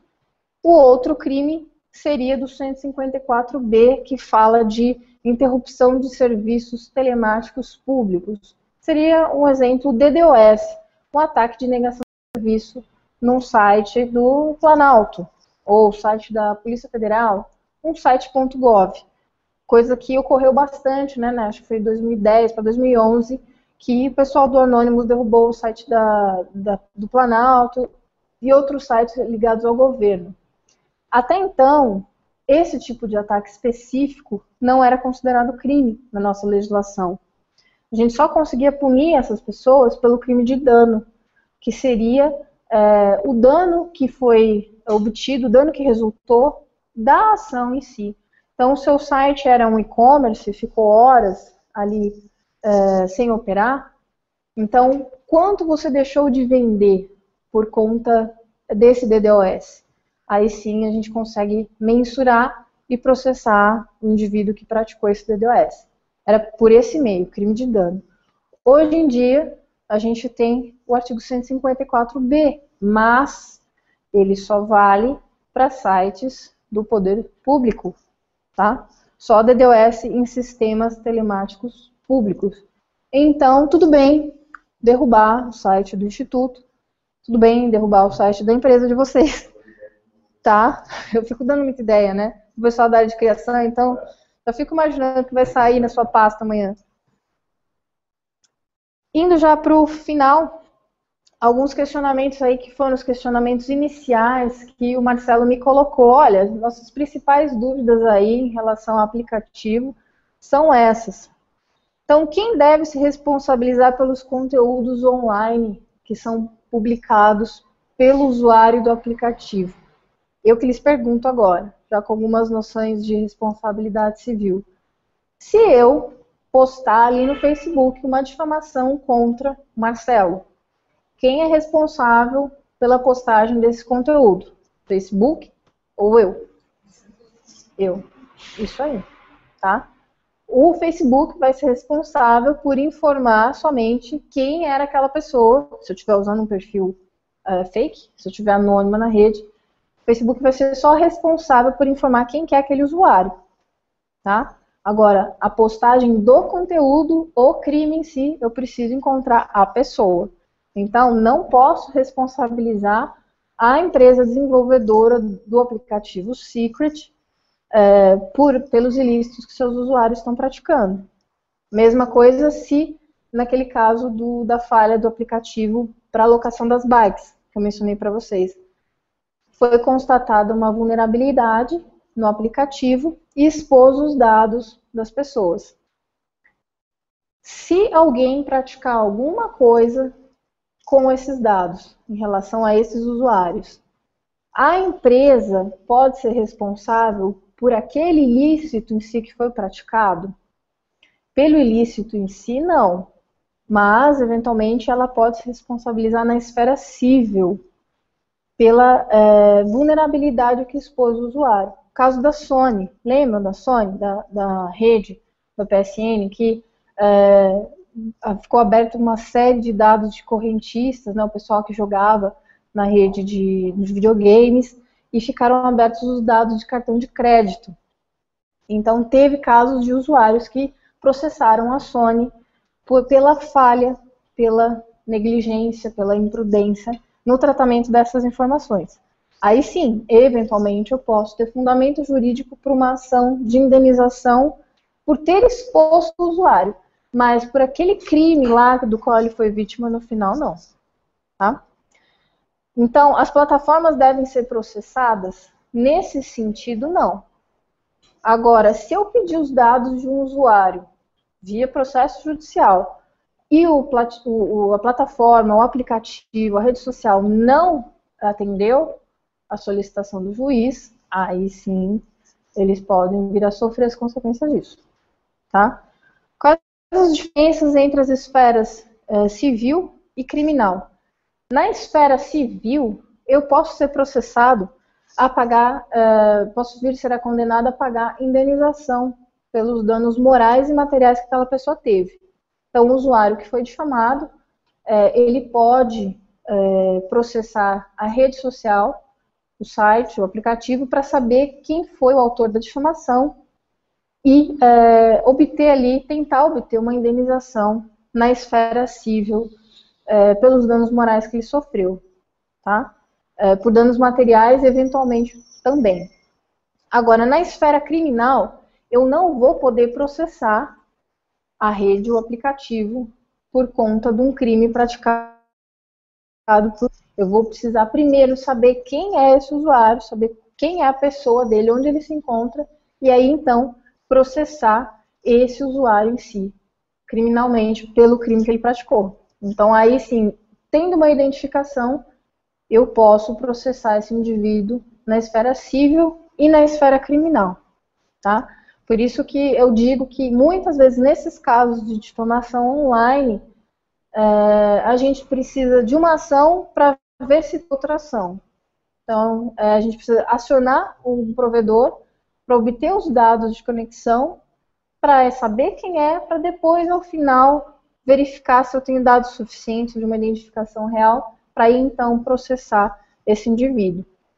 Por isso que não dá para dizer que navegar na internet é 100% anônimo.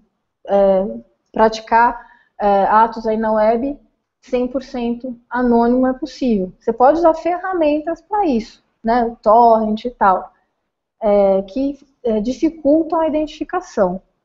Ao final, eu consigo saber Consigo, é trabalhoso, mas é possível de saber.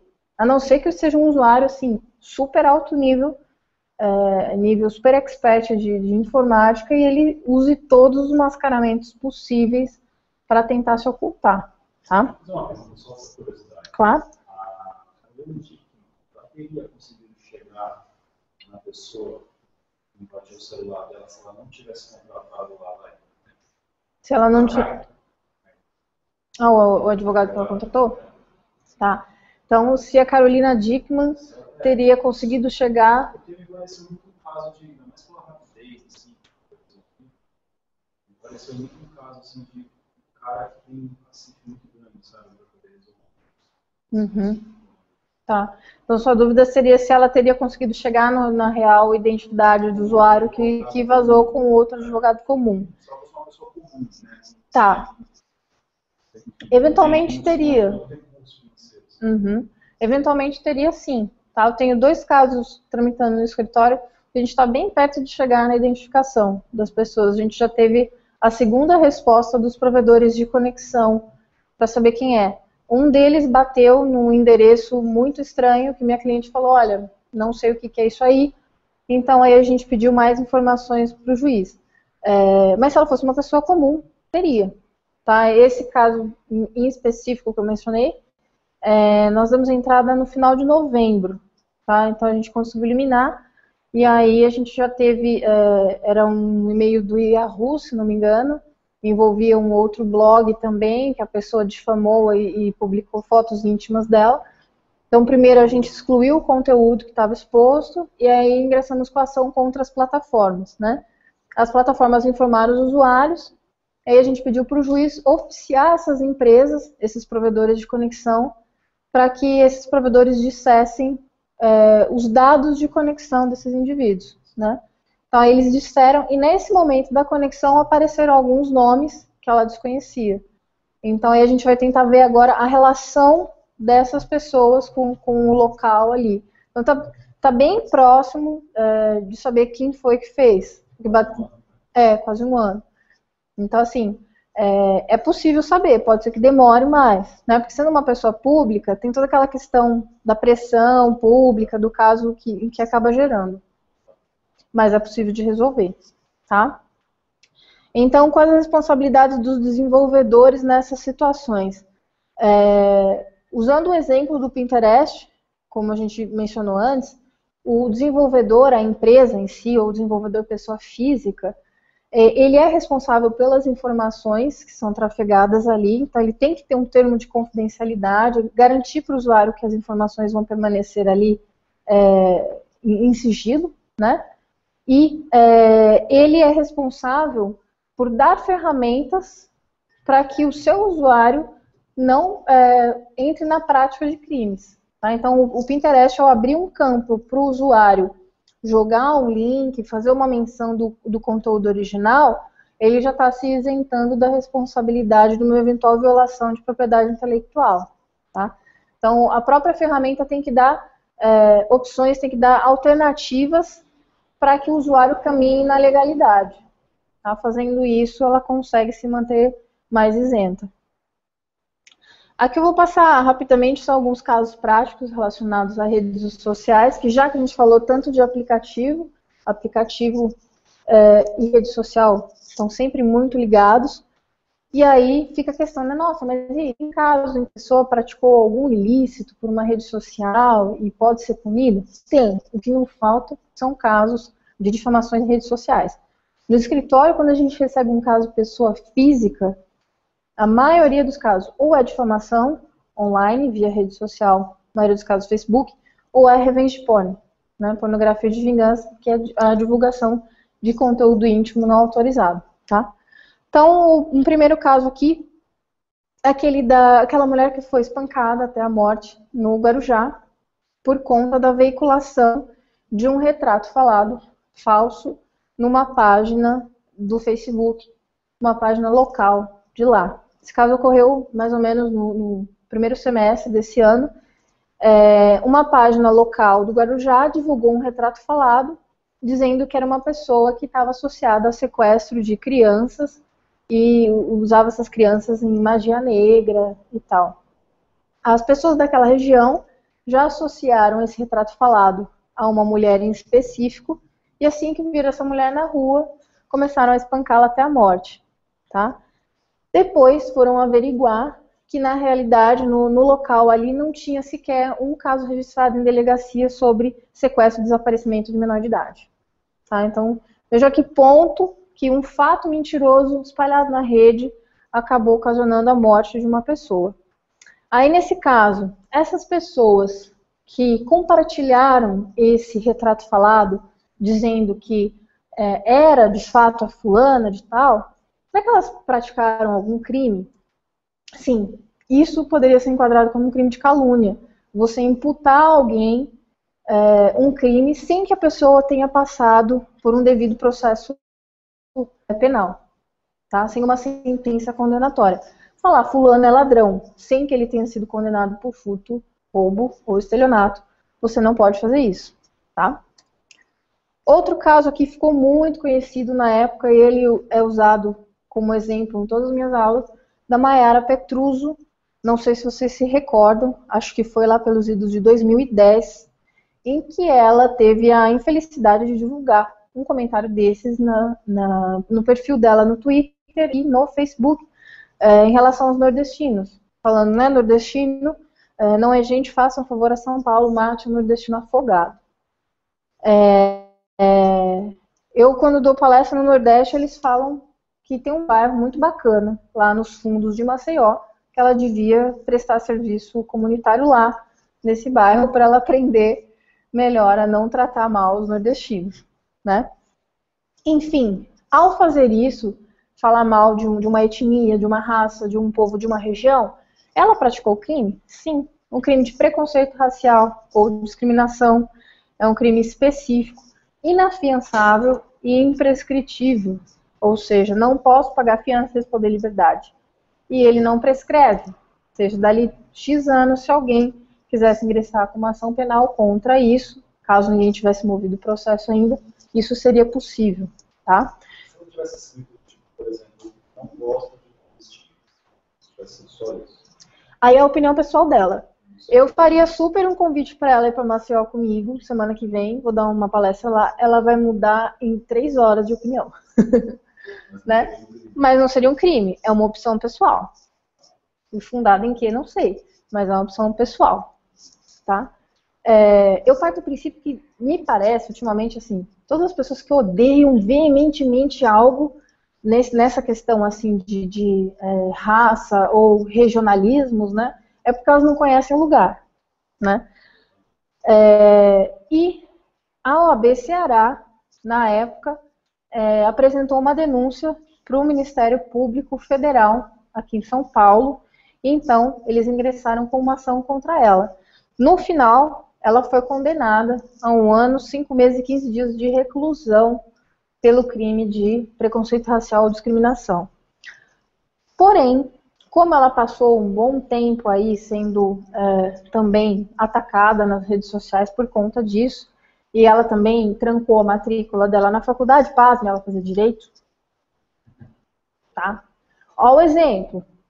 Essa menina, Richthofen, Richthofen fazia direito. É, e um outro rapaz que matou a avó e empregado, não sei se vocês lembram, há muitos anos atrás, também fazia direito.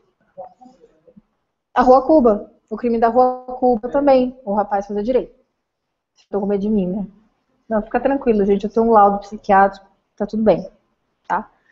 É, então, que trancar a matrícula dela na faculdade que ela cursava aqui em São Paulo, é, porque ela não aguentou mais a, a pressão do próprio pessoal da faculdade, claro, e ela também estagiava num grande escritório aqui, um escritório desejado por muitos estagiários no, no começo de carreira.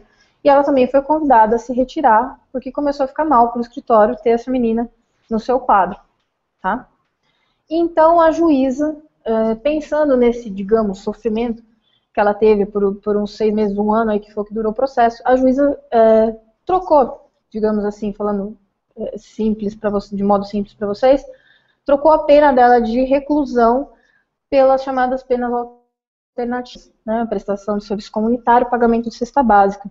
Então, ela foi determinada a pagar ali é, cesta básica durante esse período, tá? E, e ela ia prestar serviço comunitário a uma entidade que a juíza indicou no processo, tá? E o Google não esquece. Né? Exato, é o que eu ia falar. Muito do que as pessoas postam hoje na web elas não têm noção do quanto isso pode prejudicá-las no futuro. Passaram-se quatro anos do processo dessa menina. Você acha a menção desse caso, você baixa a sentença na íntegra dela. Se ela quiser prestar um concurso público, ela já vai ser olhada assim, né, com uma certa exclusão por conta desse pensamento. Então, o, o, a internet não nos deixa esquecer. E por conta disso, as pessoas acabam tendo um comportamento muito automático, né? Tudo elas fotografam, tudo elas postam, tudo elas falam, elas não têm noção do quanto de conteúdo negativo às vezes elas estão gerando contra si próprias. Então, muitos desses jovens aí, na faixa de até 20 anos, estão produzindo material contra eles mesmos, que no dia seguinte, quando eles forem procurar um emprego, um estágio, isso vai pesar na decisão, tá? É, aí também a gente tem hoje no direito é, uma nova tese chamada Direito ao Esquecimento, que é baseada até num enunciado do Conselho da Justiça Federal, que é, se usa da, é, do princípio da revisão criminal, do indivíduo poder apagar, digamos assim, a sua ficha criminal, depois que ele cumpre o processo, cumpre a pena, o processo é arquivado, tem um período ali de, de anos para correr, ele é como se voltasse a ser tecnicamente primário. É, para mostrar para o judiciário que você voltou a ser uma pessoa ali é, comum, sem causar dano à sociedade.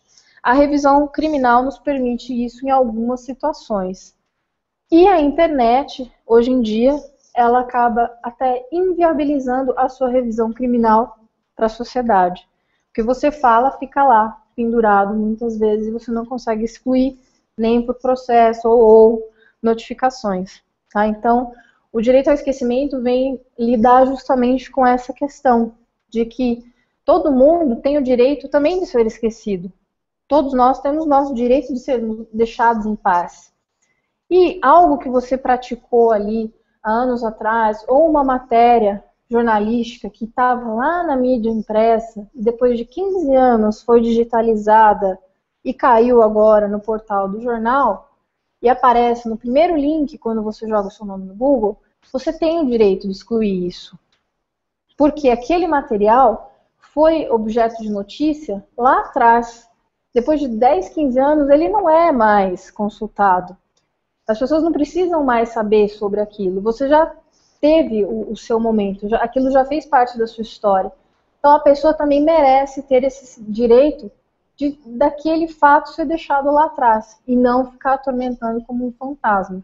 Tá? Então essa tese nova sobre o direito ao esquecimento vem lidar com isso, está tá trabalhando isso dentro do judiciário.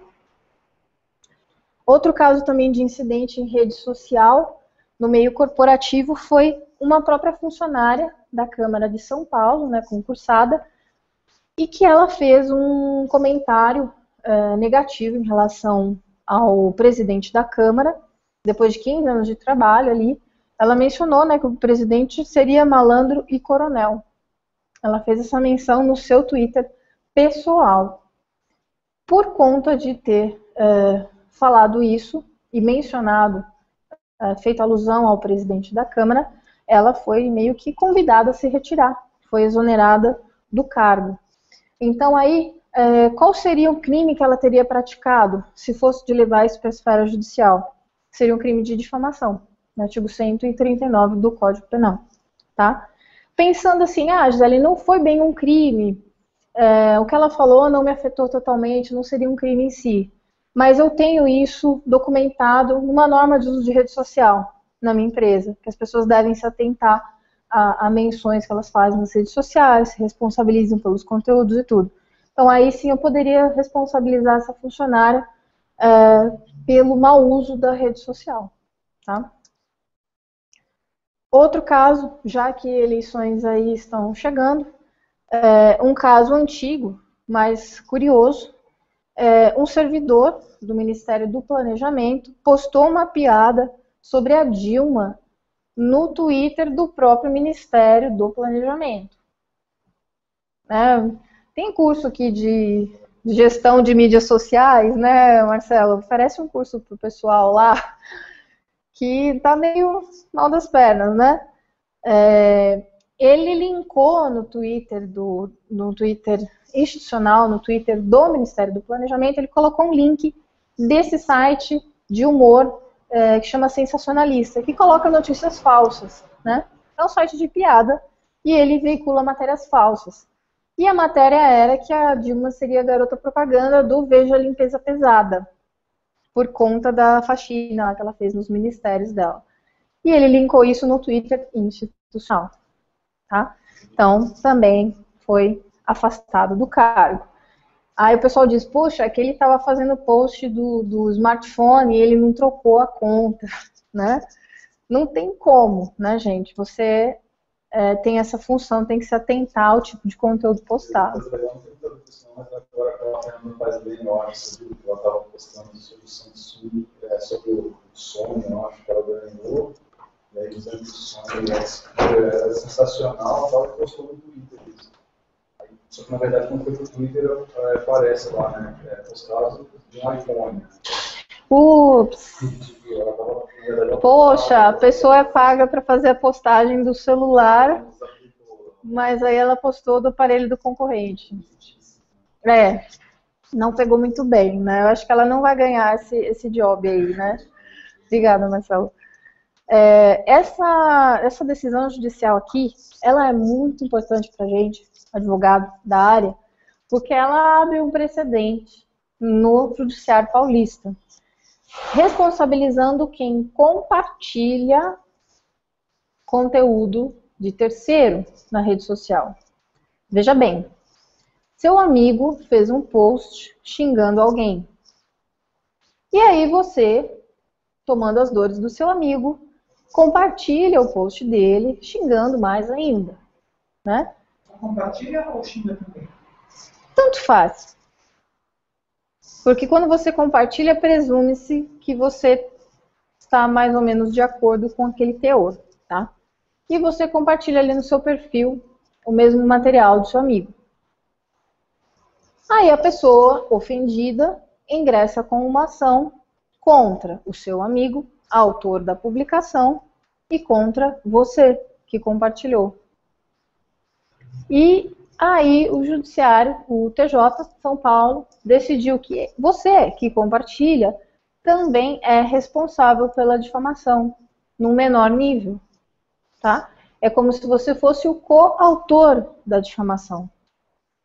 E essa decisão é exatamente isso. A pessoa que compartilhou se tornou responsável pela difamação original de, um, de uma outra, tá?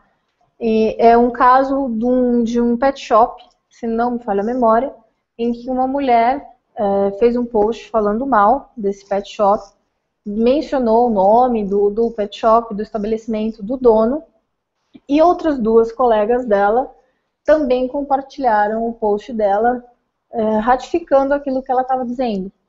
Então a gente tinha três pessoas aí na esfera de difamação: o autor e as duas coautoras.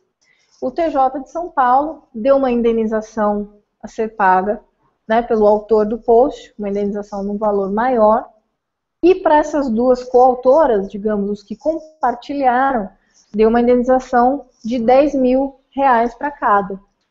Então, só de ter compartilhado a notícia difamatória do outro, essas duas foram condenadas a pagar a indenização. Se as duas fossem menores, o que acontecer? Tá. Se essas duas que compartilharam informação negativa fossem menores de idade, nessa situação, quem iria figurar ali na esfera de responsabilidade seriam os pais. Sendo menor de idade, os pais são responsáveis. Então aí os pais têm que pagar a indenização. Tá? E aí o menor, ele não pratica o crime, ele pratica ato infracional. Então aí ele não vai ter uma pena como um adulto, ele vai ter uma medida socioeducativa que é o juiz que vai impor de acordo com a comunidade onde ele vive, de acordo com a idade. Tá? Então, cuidado com o conteúdo que vocês compartilham, porque muitas vezes a gente pode estar tá, é, praticando também uma difamação num outro nível. Porque se você pensar na esfera, no crime de difamação na internet, quanto mais ele é compartilhado, mais ele é, é ele torna-se maior, né? O espectro dele vai aumentando. Então, se você compartilha, você tem 5 mil usuários, 5 mil pessoas no seu perfil, se 100 desses 5 mil compartilharem também, a gente vai progredindo aí numa escala muito grande. Por exemplo, vamos supor que eu alguém impossível. Se todo mundo que está aqui na sala viu e deu um like nessa minha frase, se enquadra nisso que você está falando? Então, nesse caso, no teor dessa. Tá. Se você só der um like, se você não compartilhou. Quando eu simples, quando eu dou um like, vai para os meus seguidores também. Né? É, essa é a forma de compartilhar, na verdade. Eu acho que é. é se você só dá um, um, um like, não, não replicou o conteúdo, você não é, expôs esse conteúdo para a sua rede, eu entendo que não. Você é como o Facebook. É, se você pensar. É. Se você pensar no, na, na estética do Facebook, você só curtiu O, os seus usuários do, da sua timeline, eventualmente, dependendo do nível de privacidade daquela postagem, eventualmente eles podem ver, né? Mas esse curtir, você está endossando, mas você não está indiretamente falando, tá? Então, no meu entendimento, eu não vejo isso como uma difamação em si. É diferente a conduta do usuário que compartilha, tá? Então, o compartilhar você estaria assinando embaixo, tá? O, pode falar. O caso da, da, do diretor da local web, é, talvez já seja conhecido de alguns aí de vocês da área da TI.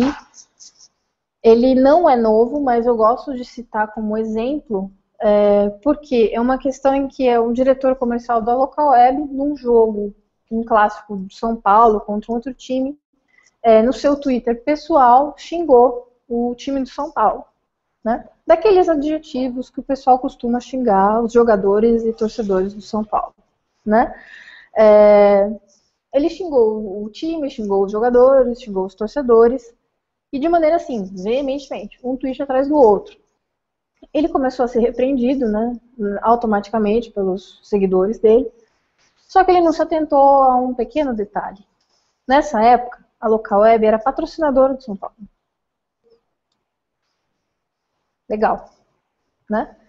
E aí a local web teve que se manifestar no seu site, disse que quem estava ali naquele momento não era o fulano de tal, o diretor, mas sim o torcedor. Enfim, tentou passar um pano para amenizar a situação, pediu desculpas públicas e tal, mas não funcionou. Né? Ele foi retirado do, do cargo ali, de 15 dias depois, a local web postou um, uma outra notícia dizendo que ele havia saído do cargo. Tá? Então vejam só o que um post pessoal causa interferência até na sua vida profissional, dependendo do que for.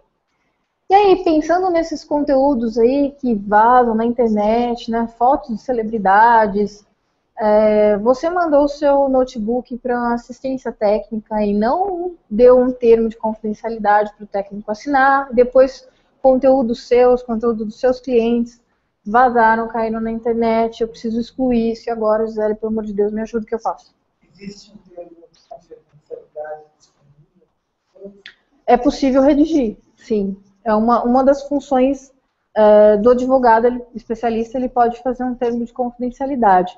Ou, se você é, tiver uma, uma prática de, de escrita bacana também, quiser descrever as atividades que a pessoa vai executar na sua máquina e que são informações sigilosas e tal, você assina, ela assina, coloca a data, né? Se ele já, já é, aceitar assinar, já, já é um bom tamanho, né? É, porque a pessoa vai ter acesso a informações ali privadas, eventualmente, você não sabe o que ela pode fazer. Se Carolina Dickman tivesse feito isso, quando diz a lenda que ela mandou o, o seu computador para assistência, se ela tivesse feito isso, ela pelo menos teria uma prova muito forte de que o vazamento das fotos ocorreu na assistência técnica. Tá? Então, como que a gente faz para retirar esse material que cai na internet é, sem que a gente tenha autorizado, sem que a gente tenha desejado? Através de notificações extrajudiciais. Então, o advogado elabora uma notificação extrajudicial e encaminha para aqueles sites que estão hospedando o material. É, no escritório, a gente tem tido uma boa, um bom retorno disso. Em média, os sites retiram com uma brevidade assim é, interessante. Tem site que exclui no mesmo dia. É, os sites americanos eles têm um acordo a cumprir, né, que é o Notice and Takedown, de excluir o conteúdo quando recebe uma notificação em até 48 horas. E a gente tem visto que de fato eles estão cumprindo isso. A gente acaba tendo mais problema com outros sites ou até de outras nacionalidades e sites brasileiros. Tá? Então, mandou notificação, resolveu, retirou, ótimo. Não resolveu, então aí pode ser necessário ingressar com um processo. Para fechar, falando de conteúdo, falando de aplicativo, pensando que sua empresa ou você, não sei, foi difamado ali na. O microfone que está caindo toda hora. É, pensando que você ou sua empresa foi difamada ali nas redes sociais, como que eu posso trabalhar a reputação da minha empresa é, de maneira preventiva e reativa também. Em primeiro, fazer pesquisa no seu nome, no nome da sua empresa, nos principais buscadores, nas principais redes sociais, e se for uma empresa, empresa que atende consumidor final, no Reclame Aqui. Reclame Aqui tem sido um, um grande canal para reclamações de consumidores e ali você joga o nome da empresa e você encontra facilmente ali é, coisas assim bem complicadas. É, encontrou um conteúdo negativo, tentar identificar esse material, que tipo de conteúdo que é, né? Que, o que, que ele está abalando. É, é um material confidencial, extremamente sigiloso, pode ser ter sido vazado por um funcionário, ou é um conteúdo difamatório pessoal, enfim, tentar identificar esse material. Identificou, mencionou o link, aí passar para o advogado analisar a questão. O que, que eu posso fazer? É válido mandar uma notificação extrajudicial para excluir isso da web? ah, não, não é válido, é melhor a gente ingressar com uma ação. Então a gente pode ingressar com uma ação para exclusão desse conteúdo ou para tentar identificar o indivíduo que postou isso numa rede. Tá? Feito isso, limpou.